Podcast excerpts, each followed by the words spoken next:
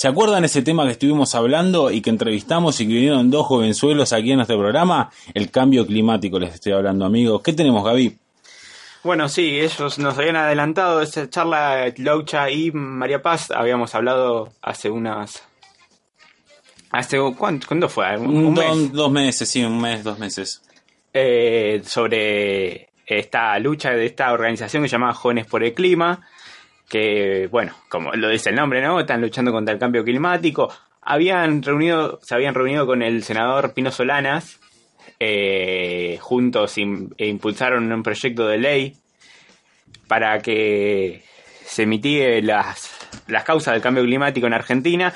Había tenido media sanción en el Senado y el miércoles pasado, cuando fue la última sesión ordinaria en diputados, eh, este proyecto también fue aprobado eh, la diputada Gabriela Cerruti, antes de la votación, pidió unos minutos la palabra para destacar la presencia de los chicos de Jóvenes por el Clima en, los palcos y hablar de una ley que salió aprobada justamente y que busca que busca cambiar y paliar un poco la situación del clima que tanto revuelo cobró, tanto por Bruno Rodríguez cuando habló, también participante de esta organización, cuando habló en la ONU, como las intervenciones ya multimediáticas de Greta Thunberg. Nuestra amiga Gretita. Sí.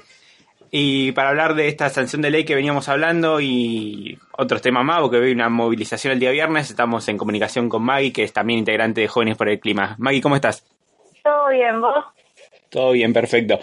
Bueno, cuando habíamos hablado hace unos meses con compañeros tuyos sobre el proyecto de ley que había salido en el Senado y esperaban la media sanción de diputados que se produjo la semana pasada y queríamos que nos cuenten un poco de qué se trata esta ley y qué es lo que busca cambiar en la Argentina.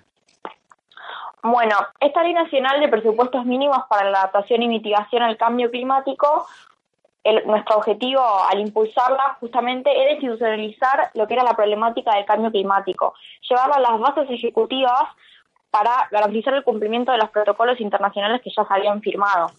Pero bueno, esencialmente lo que plantea es la creación y la aplicación de un Gabinete Nacional de Cambio Climático que está administrado por el jefe de Gabinete de Ministros y bueno, justamente de llevar eh, a cabo a los niveles, a las distintas ejecutivas o sea, estatales, provinciales o municipales, la articulación de un Plan Nacional de Adaptación y Mitigación del Cambio Climático dentro de distintos sectores, las distintas provincias e incluyendo la Ciudad Autónoma de Buenos Aires. Después también la creación de un Consejo Asesor Externo que tiene representación internacional, donde participarían, con el mismo objetivo del Plan de Mitigación y Adaptación, representantes de distintos sectores, representantes de entidades empresariales y académicas como instituciones científicas, universidades, representantes de eh, partidos políticos con representación parlamentaria y también de comunidades indígenas o aborígenes y distintas organizaciones civiles que puedan aportar. Dentro de justamente el objetivo de este consejo es justamente asesorar a lo que es el Gabinete Nacional de Cambio Climático en toda esta transición de políticas en materia climática para que se lleven a su ejecución. Lo que plantea es una transparencia en cuanto a lo que es información climática, lo que sería el Inventario Nacional de Gases de Efecto Invernadero y monitorear las medidas que se lleven a cabo por este plan, ya sea de mitigación o de adaptación, que esta información sea transparente y sea de acceso público para que eh, la población pueda monitorear si en realidad estos cambios se están llevando a cabo y la correspondencia de las acciones que se vienen llevando a cabo y lo que en realidad sucede en materia de lo que es emisiones y calentamiento global. Como mitigación propone, tanto como un montón de planes más, propone lo que es una electrificación una red de electrificación para eh, las distintas provincias y para la nación como tal, y, también medidas de mitigación en el sector agrícola ganadero, que es uno de los sectores que más emite, y la generación distribuida de energía eléctrica y su viabilidad jurídica. Energía eléctrica de matriz renovable, tal así como la solar o eólica, que se garantizan las más eficientes. En cuanto a medidas de adaptación, considerar la soberanía alimentaria y considerar proveer los recursos, tanto en materia de salud como en materia de infraestructura, para los sectores más vulnerables a dichos impactos. Eh, se prevé que los impactos principales podrían ser un aumento en el índice de vectores y enfermedades, un aumento en las horas de calor y, e inundaciones, y los sectores que carezcan de acceso a lo que sería un buen un buen tratamiento médico y acceso a la salud podrían ser los más vulnerados en este sentido. Y también de recursos hídricos, garantizando su disponibilidad y estando expuestos a poder reducirse en un futuro por los efectos del calentamiento global.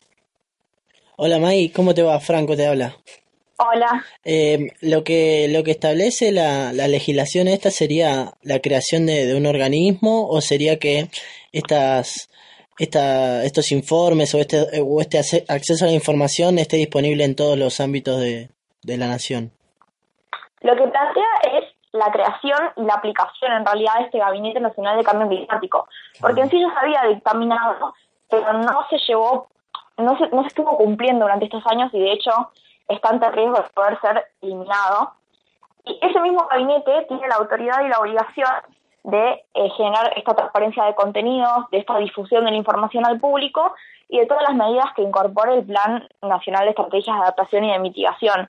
o sea, tiene la labor de difundir este tipo de información. ¿Y se, y se sabe bajo la, eh, bajo la órbita de qué, de qué ministerio estaría, qué presupuesto tendría, teniendo en cuenta sobre todo el, el, próximo cambio de gobierno?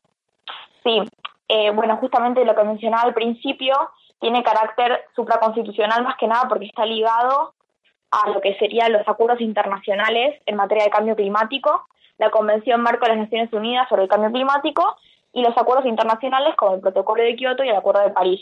En lo que es autoridades nacionales, eh, el que estaría encargado sería la Secretaría de Gobierno de Ambiente y Desarrollo Sostenible o el organismo de mayor jerarquía con competencia ambiental que pueda reemplazarlo en un futuro, pero siempre eh, autoridad nacional. Y esto es algo que trasciende el gobierno de turno, es algo que permanece y bueno, como es bien sabido, los tratados internacionales en lo que constituyen acciones climáticas eh, tienen carácter supraconstitucional porque, bueno, se firman las Naciones Unidas. Hola, te habla Sebastián. Con respecto a lo que es la, digamos, a la movilización de las personas, eh, por lo menos en otros países está como muy en punta eh, que progresivamente se vayan cambiando los medios de transporte por medios eh, eléctricos. ¿Se, ¿Se, podría llegar a proponer algo acá igual? ¿Se, ¿Se ve factible en los próximos años que surja una medida así? Em, a ver, en cuanto a la situación económica actual, es algo cuestionable, pero esta ley nacional en sí lo que plantea es que se acerque a todos los sectores, incluyendo obviamente el sector de transporte, y como parte de ese proceso de electrificación y de transición a transición justa a energías de matriz renovable, la idea es que también estén integrados los sistemas de transporte público, porque es medio idealizar a los transportes como por ejemplo los vehículos eléctricos que van a constituir una real solución en lo que es el cambio climático. Hay que pensar en un plan a gran escala y bueno, eh, ya se empezó, de hecho, con medidas de electrificación que podría, se pueden ver tranquilamente lo que es el transporte como los ferrocarriles eléctricos, que podrían sustentarse a partir de fuentes renovables, pero todavía habría que ver transportes como, por ejemplo, colectivos o otro tipo de transportes públicos que muestran ser más eficientes ya que emiten menos a escala lo que serían los vehículos, pero todavía necesitan ese proceso de eh, electrificación al que deben someterse y para eso obviamente tienen que invertirse y tienen que aplicarse la ley porque es uno de los sectores que más emite. Claro, porque digamos, porque todavía la generación eléctrica tampoco es muy sustentable, que digamos, y además eh, el todo el tema de esta cuestión de baterías y eso está sometida a todo lo que es la minería de litio, que tampoco es muy, digamos, muy amigable con la naturaleza.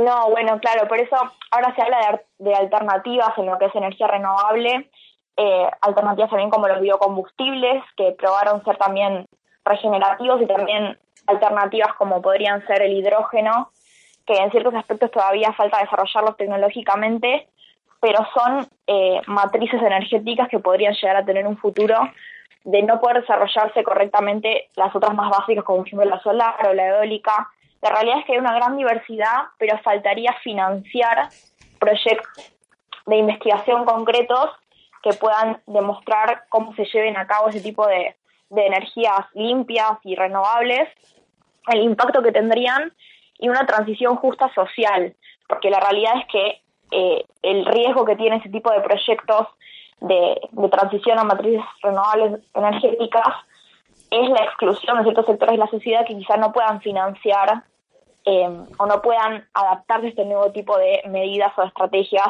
Así que la por eso se habla de transición justa. Bueno, Maggie, eh, con esto tema de transición y de iniciativas que van cobrando, la semana pasada también se, en la ciudad de Buenos Aires, el viernes, si no me equivoco, empezaron a prohibir la entrega de sorbetes de plástico que, y generó varias cuestiones, sobre todo en redes sociales, viralizados, porque aparecían que no te daban pajitas, pero sí cucharas o demás elementos de plástico, que es básicamente lo mismo, ¿no? Cambia la forma el del plástico. Sí, o sea, en ese sentido eh, lo que se está practicando es un ecologismo muy superficial, porque se plantea en el caso de los sorbetes, pero por ejemplo también una compañera que pertenece a la organización tuvo la iniciativa de la ley de bolsas de plástico en, contra lo que la ciudad y bueno, justamente por eso le ponen un impuesto a las bolsas para promover que la población vaya con bolsas reutilizables a, a comprar o en el momento de comercializar. Eh, la realidad es que ese tipo de cambios están muy buenos, tienen soporte ambiental y ecológico, pero no tienen una base estructural ni tampoco proveen lo que sería un cambio sistémico o de base. Entonces estaría bueno pensar quizá en un plan a gran, escala para la reducción de ese tipo de residuos tan contaminantes que no sea tanto como la superficialidad de decir sorbetes de plástico, sino abarcar todo tipo de residuos y gestionar un plan integral para poder evitar producir ese tipo de cosas y desviarnos hacia otro tipo de productos biodegradables, por ejemplo, que se puedan seguir produciendo sin tener casi, sin tener un impacto negativo en lo que es el medio ambiente y la salud de las personas. Está clarísimo. Y bueno, se dio un primer paso con esta ley. Eh, ahora lo último para liberarte, eh, el viernes hay una movilización y queremos saber que nos cuentes de qué se va a tratar, a qué hora arranca, para los que personas que se quieran sumar y que tengo entendido va a ser al Congreso, ¿no? Sí, es una concentración por parte de Jóvenes por el Clima en el Congreso. También otras organizaciones van a estar realizando intervenciones y movilizaciones en cuanto a lo que es Plaza de Mayo, pero se va a situar más o menos en ese entorno. Eh, nuestra concentración particularmente va a empezar a las 17 horas. Va a ser un acto en frente del Congreso y lo que queríamos priorizar en esta marcha en concreto era la visión y la exposición de los sectores más marginados y vulnerables frente a los impactos del cambio climático, que tienen menor posibilidad de adaptarse a él y que también están menos informados acerca de la situación cuando deberían ser los que mejor informados estén, o sea, que están en una situación totalmente desprotegida ante los impactos de algo que podría cambiar radicalmente su forma de vida, las comunidades, las economías que practican, cómo se sustentan. Así que vamos a tener representantes de pueblos originarios, representantes de trabajadores y de asociaciones que se encargan de proteger los derechos humanos en la población y de velar justamente para que estos sectores tengan una participación activa en lo que es movilización y reclamo por la acción climática en el país. Bueno, clarísimo, Maggie, te agradezco muchísimo la comunicación y te pedimos que sigas, que sigas en esta lucha que es muy, muy importante que la juventud como ustedes siga participando. Muchas gracias a ustedes. No, por favor. Ahí pasaba Maggie. De, eh, Vamos ahora. Jóvenes por el clima. Ah, jóvenes por el clima.